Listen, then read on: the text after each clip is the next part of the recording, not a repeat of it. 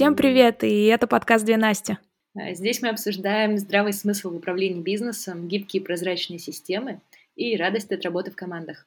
Ну что, дорогие наши слушатели, в этом подкасте мы с Настей затронули большую, важную и очень сложную тему, тему изменений. И о чем нам, собственно, удалось поговорить-то? О том, как понять, что эти изменения самые нужны, это не делать лишних телодвижений, как приносить эти изменения в компанию. Даже удалось разложить это из разных ролей, поэтому будет полезно как руководителям, собственникам, HR, так и сотрудникам компании. Поговорили про то, а как вообще можно эти изменения раскатать внутри компании. И, на мой взгляд, особенное внимание хочу ваше обратить на два супер классных пункта про то, как вовлекать народ, компании в эти изменения, и как не сделать так, чтобы изменения умерли, как вот их поддержать, чтобы они жили прекрасно и процветали. Ух, получилось насыщенно, честно говорю. А, и здесь кажется полезным обозначить то, что мы вообще называем изменениями. Так вот, изменения — это про все, от работы с новым типом клиента до смысла существования компании. И в том и другом случае тема изменений всегда дискомфортная и непростая. И в нашем подкасте подкасте мы с Настей поделились опытом того, как можно ее хакнуть. Мы желаем вам приятного прослушивания. Изменение, изменение, изменение. Это слово, от которого покрываются мурашами все люди в компаниях, с которыми мы общаемся. Да чего уж там это слово, от которого мы все покрываемся мурашами. Э, будь то маленькие изменения дома, например, не знаю, мебель подвигать, или будь то какие-то организационные штуки, которые полностью перестраивают деятельность компании. Честно говоря, жуть жутко. Но так уж сложилось, что это наша роль. Работаем в самом, самом неприятном для людей. Ну что, давай разберемся, как вообще понять, что такое изменения, с чем их вообще едят? И я бы задала тебе здесь первый вопрос о том, а как вообще понять, что эти изменения нужны? Как осознать, что вот сейчас тот самый момент, когда они будут полезны? Как ты думаешь? Ну, слушай, мне, наверное, легче всего будет начать отвечать на этот вопрос того, как понять, э, что вам изменения точно не нужны. Это вот первая история.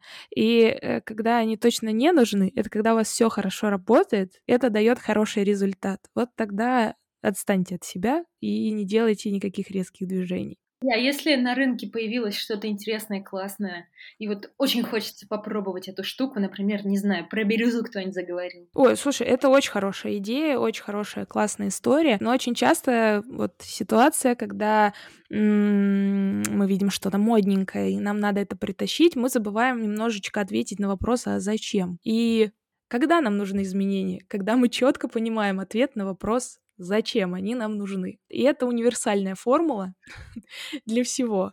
Вот, поэтому даже если бирюза окажется такой привлекательной, прелестью, ну, например, она, да, то если у вас есть какой-то там кризис лидера, да, и уже начинается какой-то разрыв между командой, может быть, стоит что-то посмотреть, но это же четкое понимание ответа на вопрос «зачем?» Или вам предстоит, вот все вроде хорошо сейчас работает, но вам предстоит большой рост и масштабирование. Ага, вот здесь уже новый контур, получается, затрагиваем на будущее. То есть не про сейчас, а на будущее. Мы понимаем, что что-то должно произойти, условно, а как нам к этому подготовиться, да? Типа того, э, знаешь, что мы понимаем, что вот нашей прекрасной командой мы сейчас работаем, и у нас все чики-пики. Но мы так классно развиваемся, что к нам приходит больше клиентов, и нам нужно больше сотрудников. И если и мы начинаем анализировать систему, а она готова к росту, это, кстати, хороший вариант. Часто люди начинают понимать, что им нужно подготовить систему к росту, когда они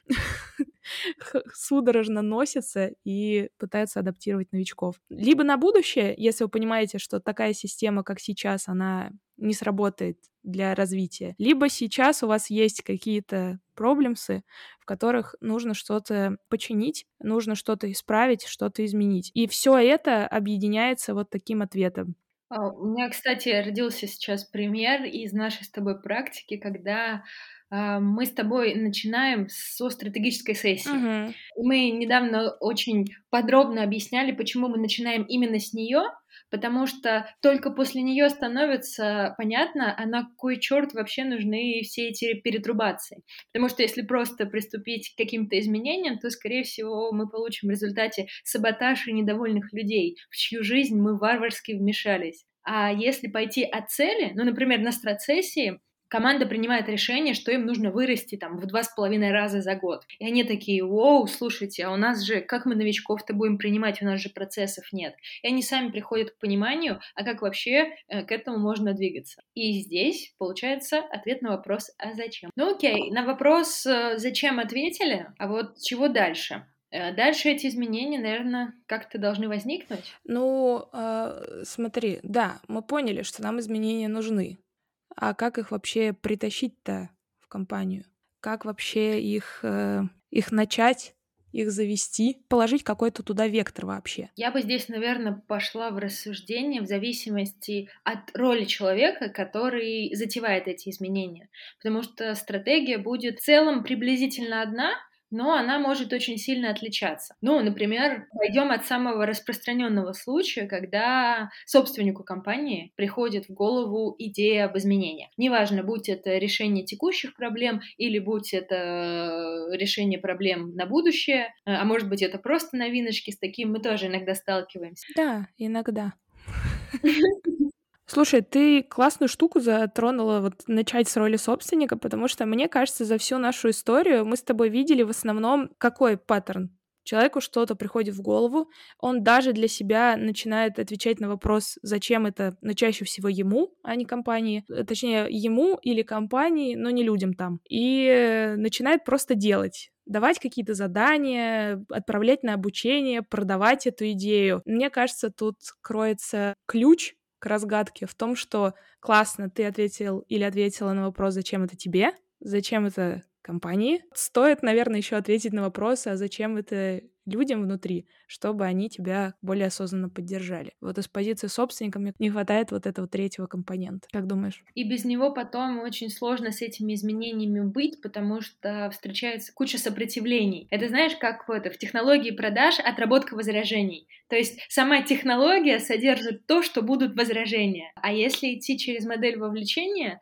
то, в принципе, этого этапа как такового может и не появиться. Но про вовлечение мы поговорим позднее. Давайте посмотрим, например, про роль HR, про собственника, ну, типовую модель мы условно обозначили. Теперь HR. Представим, что у него есть какая-то идея, и как-то ему нужно ее, простите меня за это слово, внедрить. Очень сложно, потому что у HR, как правило, нет административных каких-то ресурсов, в отличие от собственника. И HR приходится очень тщательно доносить свою идею, а зачем нам это делать? Как вам будет легче жить за счет вот этих вот штуковин? И как эти штуковины можно просто внедрить. А, очень часто загвоздка находится именно там, что, например, давайте сделаем, не знаю, agile или еще какую-нибудь штуку, там, новый вид совещаний. И люди такие, о, классно, они не против, они в целом очень за, потому что идея звучит здраво и прикольно. Но нет понимания, как это делать, и нет четкого механизма по шагам. И, соответственно, тот, кто несет эту идею, должен нести еще и шаги. И эти шаги должны быть простыми и понятными, чтобы при взгляде на них не было ужаса от того, что в эту идею придется проинвестировать, не знаю, две трети своего рабочего времени а у каждого из этих людей еще операционка. Поэтому для HR,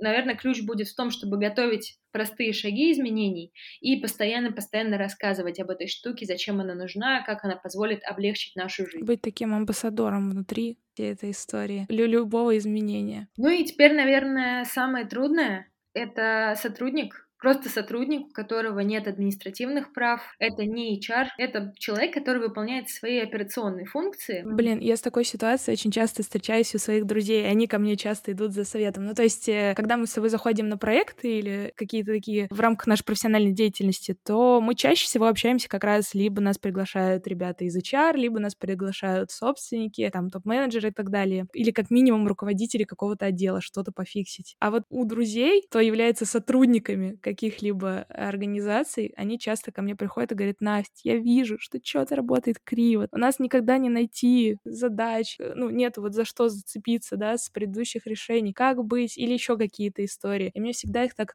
так жалко, я им кидаю какие-то варианты, и они мне находят тысячу оправданий, почему это у них не получится, почему так нельзя сделать. Поэтому давай как какие-то варианты обозначим сейчас, чтобы все сотрудники, которые нас послушали, могли бы за что-то зацепиться и опереться. Вот сейчас мне пришел в голову универсальный вариант, который подойдет для всех вот этих ролей, которые э, мы с тобой назвали. Это на своем примере показывать эту идею. А, я очень часто, вот не знаю, и в наших с тобой проектах, и в отдельных встречаю внутри компаний таких уникальных ребят, которые сами двигают какую-то штуку. Ну, например, какой-то определенный тип планирования. Во всей компании хаос, но один человек живет по календарю. И все в компании знают, что что бы ни случилось, он никогда ничего не забудет. Он всегда будет вовремя, у него все записано. Существует какое-то негласное правило, что вау, пунктуальностью этого человека восхищаются. И многие в таком, знаешь, органическом режиме приходят к нему за советом. И эта штука распространяется просто по цепочке, как такой классный вирус внутри компании. И если в случае с сотрудником это практически один из единственных способов, как распространить какую-то идею, то в случае с HR, собственником и руководителем это очень приятное дополнение, которое добавит веры в эти изменения и покажет на своем примере, что штука толковая. Давайте я с вами, окей. Блин, я бы тут даже сказала, что не дополнение, а какое-то, ну как это сказать, неотъемлемая часть. Ну, ты сам как собственник или как HR, ну или как лидер, в общем, да, э, какой-то группы не готов э, соблюдать эти будущие правила, там, будущие изменения. Как правило, изменения, они связаны с тем, что мы начинаем делать что-то чуть иначе, да, там, думать чуть иначе, фокусироваться на чем то другом. То вот это тоже такая лакмусовая бумажка на то, что, может, не стоит это делать. Как минимум, если эти изменения видятся необходимыми для развития компании, потому что фальш, она, она чувствуется вот здесь, и поэтому можно пробовать сначала быть человеком, который эти изменения притворяет в жизнь, показывает, что это можно и так далее. Ну и еще, наверное, один компонент про сотрудника — это убежденность и упертость верю в свою идею, потому что бывают разные компании. А в некоторых компаниях четко простроен механизм, как идея от людей может просочиться во все поле и воплотиться в реальность. И эти четкие механизмы, там, условно,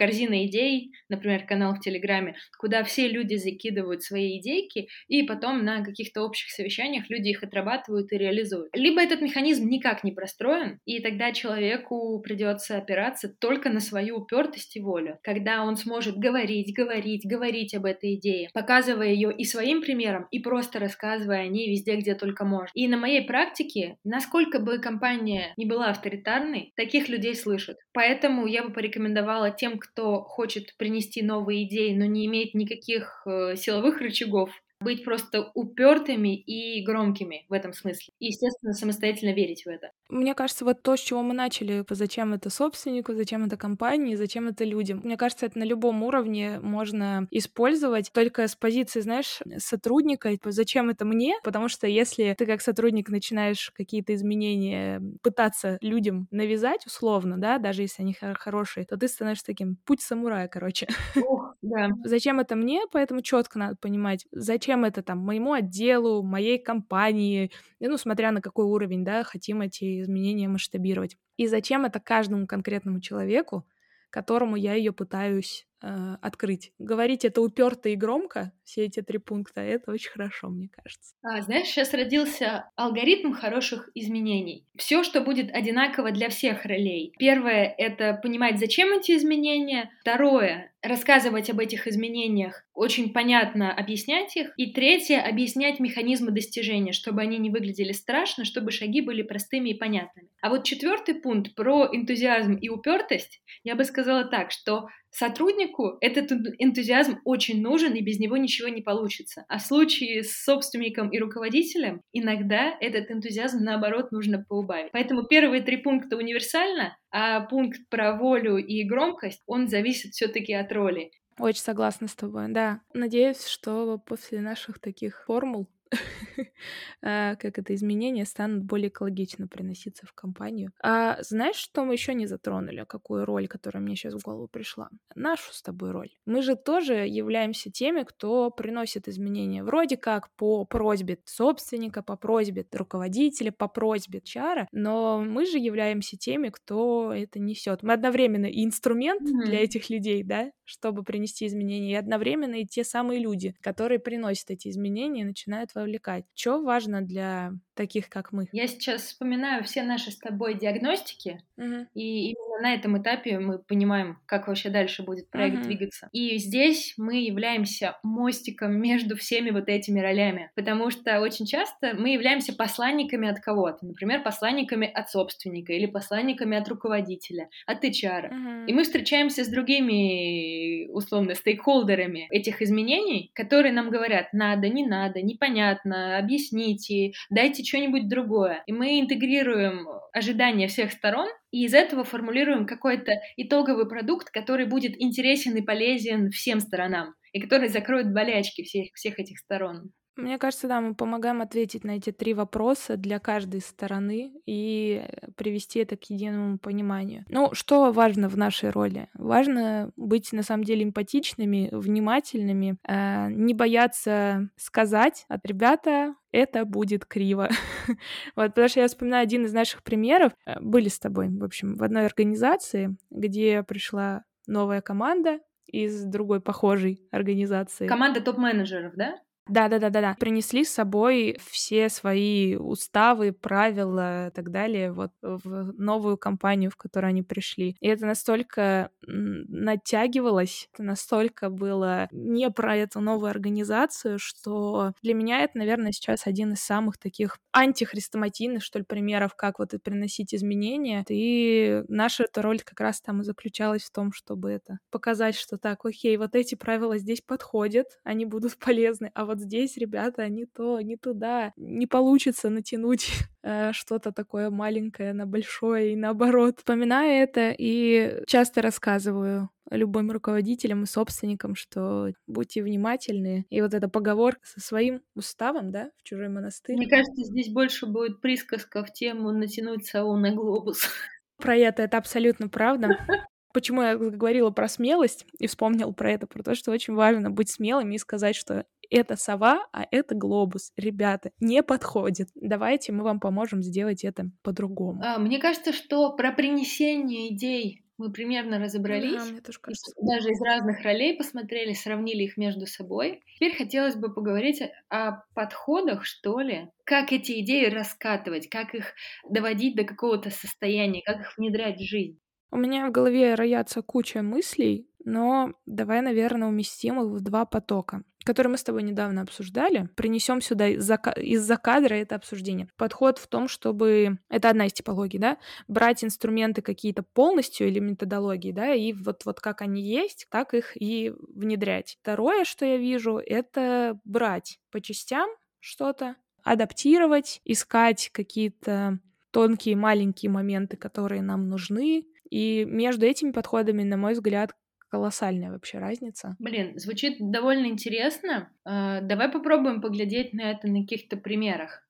Ну давай. Ну что я имею в виду подбрать инструменты полностью? Это, например, взять взять Scrum как э, инструмент для работы своей команды. У него есть четкая понятная методология, да, э, и мы ее берем полностью и внедряем в жизнь. Ну, условно приглашаем там agile коуча, либо сами разбираемся и так далее. Но мы начинаем с принципов, берем инструменты, есть лучшие практики и так далее.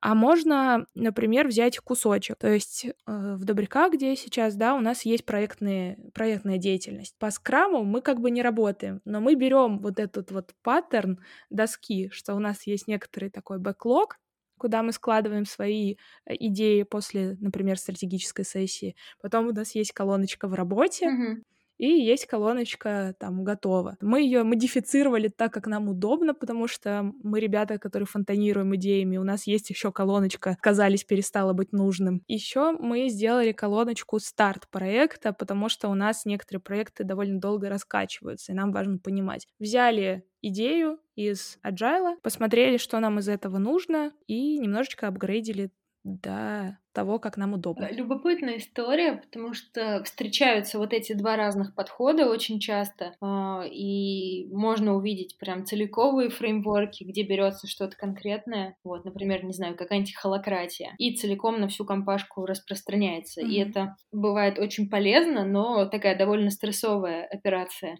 А бывает, э, когда по кусочкам действуем. Вот тебе какой больше подход импонирует? Чаще всего второй, в том, что по кусочкам что-то брать, потому что я часто сейчас особенно работаю с ребятами, которые учатся взаимодействовать, которые учатся, у которых нестандартные организации такие, ну то есть сами организации не хрестоматийные и не жестко, не четко простроенные и так далее. При этом им это играет на руку. Поэтому если засунуть фреймворк один на всю организацию, это будет жестко. Вот, например, опять же, вернусь к клубу добряков. У нас 7 или 8 очень разных проектов, которые действуют по-разному, и посадить их на какую-то вот одну а, историю, ну, это как группа компаний, знаешь, вот, mm-hmm. а, и посадить их на какую-то одну историю мне было бы тяжело. И я все чаще убеждаюсь в любви к своему подходу и с другими клиентами, с которыми работаю. Для тебя же тоже такой подход? Я с тобой абсолютно здесь солидарна. Фух. В том, что я не исключаю и первого подхода. Знаешь, вот если к нам с тобой придут и скажут, сделайте нам социократию 3.0 в чистом виде, это еще не говорит о том, что мы откажемся. Мы пойдем смотреть, а зачем это нужно, спрашивать у людей. И вот если социократия 3.0 действительно закроет все их проблемы и все их прогнозы на будущее развитие, то я думаю, что мы с тобой возьмемся за это. Но вот тут я бы, знаешь, что сказала? Что для меня социократия — это воплощение как раз middle истории потому что она позволяет очень гибко брать паттерны только туда, где это нужно. А вот холократия она как раз-таки рамочки, вот здесь все четко и понятно. При том, что она очень дает много гибкости и довольно живая история, но э, методология сама очень понятная.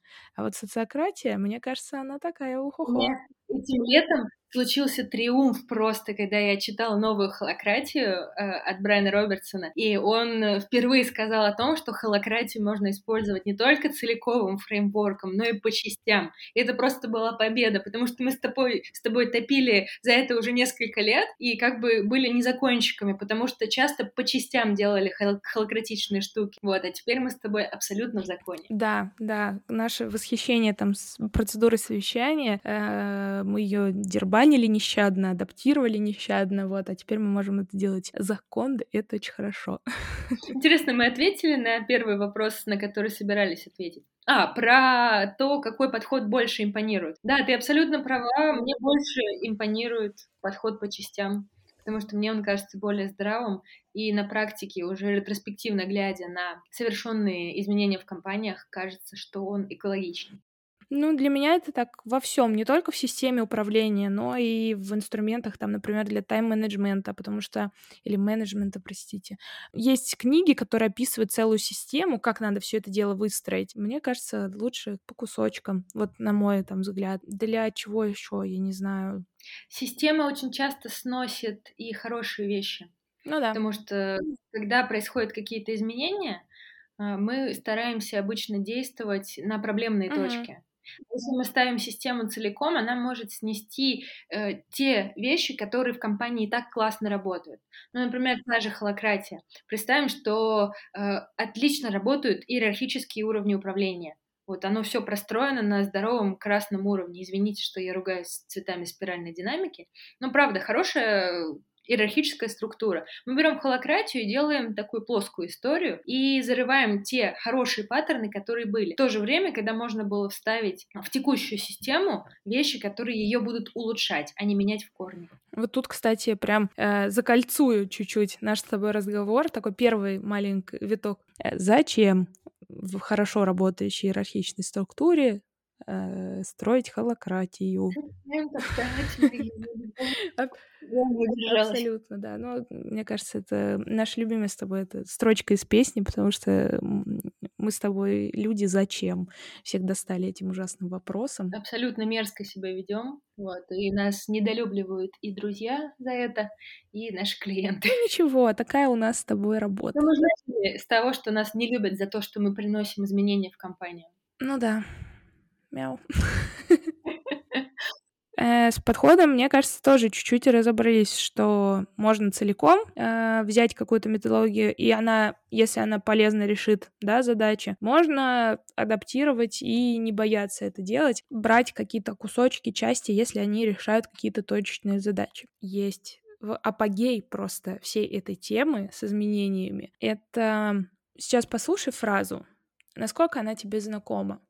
Ребят, я не знаю, нам нужно вот это, вот это, вот это сделать, но мои ничего не хотят. Меняться здесь, меняться там. Или нам предстоит большая, э, большая реорганизация, да, в силу бизнес-целей. Что делать с людьми, я не знаю. Как им об этом сказать и как их в это, внимание слова, вовлечь, я понятия не имею. Help.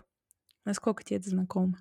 Это прям очень частая история. Мне сразу хочется поговорить о плохом, о том, когда людей вовлекают из манипуляции, когда вовлечение используется как инструмент, чтобы заставить что-то сделать. Вот здесь сразу хочется поговорить про степень вовлечения. Например, если вы хотите внедрить изменения, и вы как руководитель полностью уверены в том, что это нужно сделать, и невозможно это не сделать, можно спокойно, авторитарно эти изменения внедрять, и в этом нет ничего плохого. Но в случае, если вы готовы услышать своих людей, Здесь можно начинать вовлечение. Это вовлечение может быть многоступенчатым.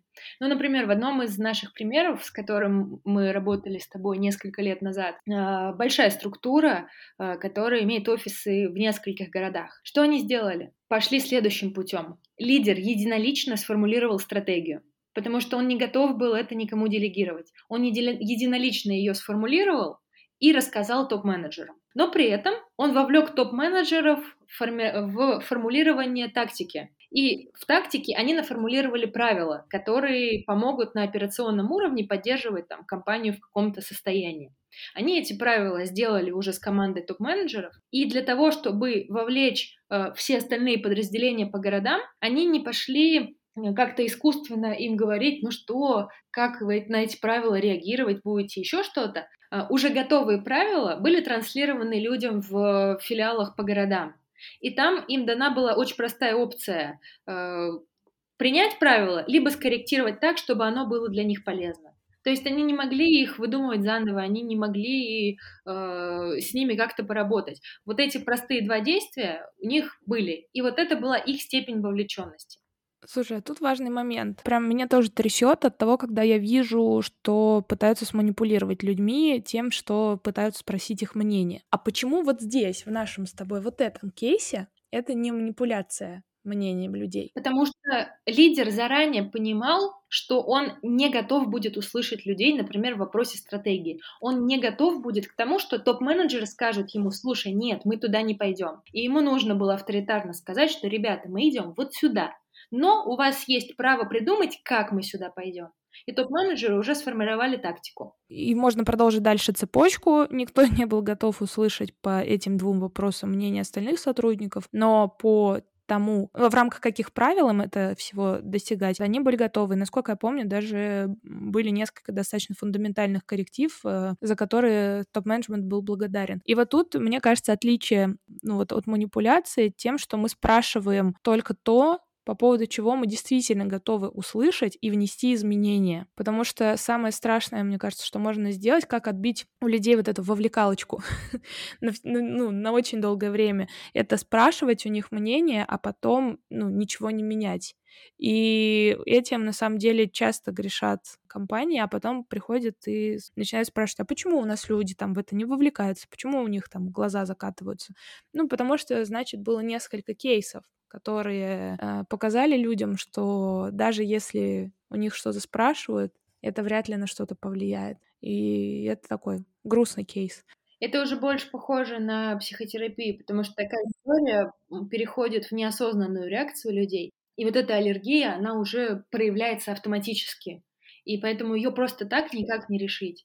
Приходится работать с теми людьми, от которых это пошло, и менять их глубинные установки, чтобы убрать эту аллергию. Это уже намного сложнее, чем с нуля попробовать делать какие-то изменения и сразу слышать людей. Ну, видишь, э, мне кажется важным про это сказать. Я уверена, что большинство тех, кто нас послушают, они уже ну, имеют опыт внедрения каких-то изменений, раскатывания их на на какой-то масштаб. Вот, и значит, у них какой-то бэкграунд, отношение их команды к изменениям уже какой-то имеется. Ладно, ну давай тогда теперь вернемся вновь к вопросу, как вовлечь. Мы с тобой сказали про то, что авторитарно можно, Ну, вопрос э, тоже формы, ну, то есть, так, я сказал, что будет вот так. Это авторитарно, но какая-то странная форма. А именно, мне кажется, тут можно это вспомнить три вопроса. Зачем это мне, зачем это компании и зачем это вам? Рассказать, показать и сказать, что мы движемся дальше. А можно, э, мне кажется, вот пример, который мы с тобой обсудили сейчас, это про какой-то middle сегмент. Да. Мы вовлекаем в часть решения какого-то вопроса по изменениям и готовы в части где-то это услышать. Но есть и третий вариант, Тотальное вовлечение? Ну, условно, если это можно так сказать. Но все равно, мне кажется, мы рисуем какие-то рамки, но, ну, рамки вопроса. Ребята, самое простое, конечно, что лезет в голову, это как мы видим нашу компанию в 2021 году. И тишина. Мне э, вспомнились просто слова одного собственника недавно в ответ на этот вопрос, в, в ответ на вопрос из серии «А что, если они придумают что-то, что тебе не нравится?» Он ответил «Создам другую компанию».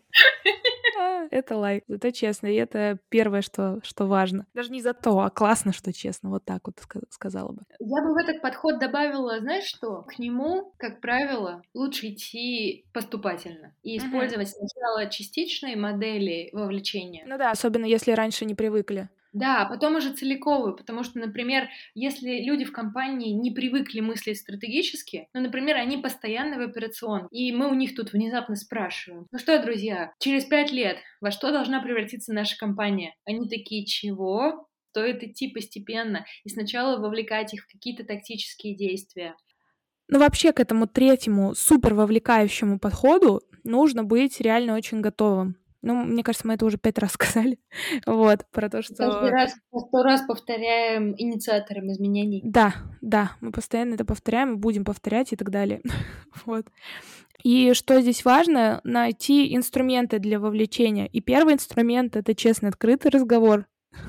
вот, про который мы часто забываем почему-то люди. Второе — это фасилитация. Здесь я вижу это прям классным инструментом для того, чтобы каждому дать возможность высказаться, фиксировать идеи и потом с помощью разных инструментов их интегрировать. Причем иногда простого человеческого разговора достаточно, а иногда нужно подключать какие-то фасилитационные штучки, хотя в целом и то, и другое про одно и то же. Ну да, просто честный разговор может идти не очень структурированно, фасилитационный честный разговор или честный разговор с помощью фасилитации довольно структурирован. Я бы сказала так, что на 40 человек не получится просто честно поговорить. Лучше придумать механики, как это организовать так, и как создать пространство для этого обсуждения, чтобы оно пошло в нужное русло. И под нужным руслом я имею в виду не нужное нам решение, а нужный характер обсуждения, не отвлекающийся на какие-то еще штучки. У нас сегодня обширный план с тобой. Знаешь, я бы коснулась последнего вопроса. А, вот мы с тобой поняли, что изменения нужны. А, мы как-то их принесли в компанию, там мы, не мы, собственники, неважно. Uh-huh. Мы поняли, будем делать это целиком каким-то фреймворком или по кусочкам, и мы разобрались, будем ли мы вовлекать людей, и если да, то каким образом. И вот теперь встает еще один фундаментальный вопрос, а как сделать так, чтобы эти изменения не сдохли? Вот как их поддерживать и как с этим работать, чтобы они жили и дальше эволюционировали? Слушай, мне кажется, мы с тобой вообще сошлись на теме того, что нас очень беспокоит эта история, потому что был у нас с тобой э, не раз и не два такое, что мы приходим, всех заряжаем, все такие, вау, классно, да, мы начнем делать по-другому, а потом, к сожалению, там где-то спустя месяц, где-то спустя там полгода откатывались к прив- привычным каким-то историям, либо начинали что-то вообще не то, о чем договорились. И наша с тобой вообще, мне кажется, совместная работа направлена в том числе на то, чтобы найти эти золотые жилы и какие-то кнопки волшебные. Как сделать так, чтобы изменения не умирали? Я могу точно сказать одно. У любого процесса должен быть, ну давай назову это слово драйвер, но в плане именно человек-драйвер, вот так вот. То есть и причина должна быть, да, то есть ответ на вопрос зачем. Второе — это именно человек-драйвер, который бы э, не давал потухнуть огню, потому что это надо принять, что это, наверное, закономерный процесс. Огонь вдохновения, он постепенно начинает тлеть, и начинается огонь рутина. Извините. Огонь пинка? Да.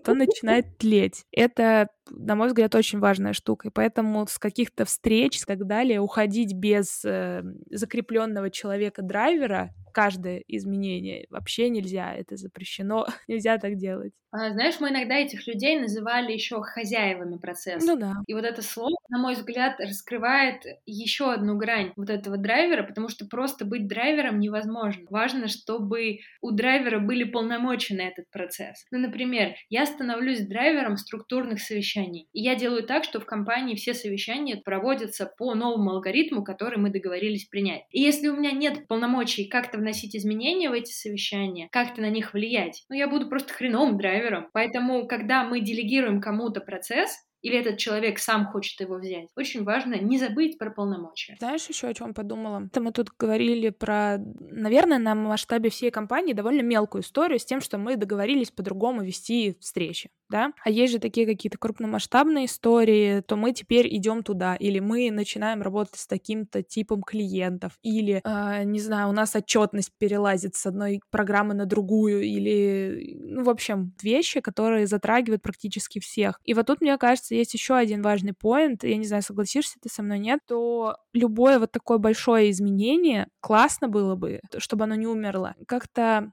детализировать до маленьких, ну, маленьких шагов, что ли, чтобы оно стало частью рутины. И тогда оно встроится в какой-то процесс и будет жить. Я не знаю, понятно ли я сказала. Может, ты как-то меня еще поправишь. Абсолютно. Я хотела, знаешь, про что добавить? Про то, что большие изменения должны встроиться в операционку за счет понятных простых ритуалов. Да. Это одна из сторон того, что ты сказала. Но ты сказала более глобально. Про то, что все изменения должны быть детализированы mm-hmm. и как-то э, внедрены в операционку. И вот один из моментов это может быть как раз такие ритуалы. Ну, например, опять с теми же совещаниями. Мы понимаем, что у нас их недостаточно, они недостаточно эффективны. Как не знаю, можно на каждодневной основе с этим делом работать. Мы просто назначаем общую встречу там на 15 минут какую-то каждодневную, и там у нас есть легонький фасилитатор. И каждый раз это чекаем. Где-то в общем информационном поле отмечаем. Вот вам и рутина, вот и операцион. Легонький фасилитатор — это точно не я после праздников. чтобы изменения не умирали, их надо постоянно э, подливать масло в этот огонь, а второе — сделать так, чтобы масло в этот огонь подливал каждый в рамках своей регулярной жизни. И мне кажется, это классно. А еще, кстати, надо не бояться сказать себе о том, что изменения умерли, потому что они нам больше не нужны. И это тоже важный момент. Мы там решили делать не знаю, встречи вот таким-то макаром, они решали такой-то тип, да, встреч решал такую-то задачу. Больше у нас этой задачи нет, и поэтому мы можем отказаться от этого. Тоже многим тяжело. Регулярная. Пока жива причина этих изменений, подливайте масло в огонь, двигайтесь. Я уже звучу как этот Ленин на броневичке просто. Подливайте масло в огонь, двигайте Ух! это в массы, соблюдайте ежедневные ритуалы, и будет вам хорошо. Но мы без революции, мы скорее за эволюцию. Ну, это да, это да. Мне кажется, что вот на этой ноте можно начать подводить итог нашего разговора. Он у нас получился довольно широкий, потому что сама по себе тема, она просто огромная. Мы с тобой умудрились впихнуть ее в пять пунктов, но с помощью вот этих пяти пунктов получается довольно структурно взглянуть в целом на тему изменений и понять, что делать. Да. А, итак. Когда мы с тобой запланировали, э, что нам в конце любого нашего подкаста нужен какой-то вывод из нашей болтологии, я не думала, что будет так непросто, потому что мы с тобой действительно обсуждаем все довольно масштабно. Но давай попробуем. Вывод первый. Делайте изменения только тогда, когда они действительно нужны, и вы видите для этого причину. Второе, э, если вы хотите приносить какие-то изменения в компанию, нужно поженить интересы всех ролей обязательно, потому что без этой интеграции э, изменения будут однобокими и, скорее всего, с сопротивлением. Еще один, одна штука, которую хочу отметить, что важно выбирать подход к раскатыванию изменений, потому что у вас действительно оно будет тогда, этот процесс тогда идти по-разному. Если вы видите, что есть конкретный инструмент, который вы берете, внедряете, он решает вашу задачу, то это довольно понятный и проторенный ну, путь. А если э, вы видите, что вас задача сложна, и вам нужно собрать свой инструмент на базе каких-то методологий. Готовьтесь к обсуждениям, готовьтесь к пробам и ошибкам, к миллиону итераций обратной связи, переделок, но это путь самурая. Еще один вывод про вовлечение людей. Честно ответьте себе на вопрос, вы делаете это авторитарно или демократически. И если вы решаете все-таки вовлекать людей, сразу определитесь, как вы готовы их вовлекать, в какой степени. И не вовлекайте там, где вы не готовы слышать людей делайте лучше авторитарно. Да, потому что всю хочуху отобьете им. О, последний вывод у нас остался. Иногда, иногда бывает так, что изменения умирают. А чтобы так не случалось с вами, дайте этим изменениям хозяина, желательно по либо инициативе, либо по роли в компании. А второе, декомпозируйте это до ритуалов. Когда любые изменения внедряются просто и понятно в нашу регулярную жизнь, они незаметным образом становятся уже не изменениями, изменениями, а нашей рутиной. А, на этом мы завершаем наш сегодняшний выпуск. А, напомню, что с вами был подкаст «Две Насти». Не забывайте тыкнуть кнопочку «Подписаться» и поставить нам хороший рейтинг. Ищите нас во всех соцсетях. Мы есть в Телеграме, Инстаграме и Фейсбуке. Приходите в наш Телеграм-канал, э, чтобы обсудить все наши выпуски и предложить на какую тему нам двигаться дальше. Нам хочется не только трындеть о нашем наболевшем, но и быть полезными. Вот. Ну что, всем пока. Всем пока и до новых встреч.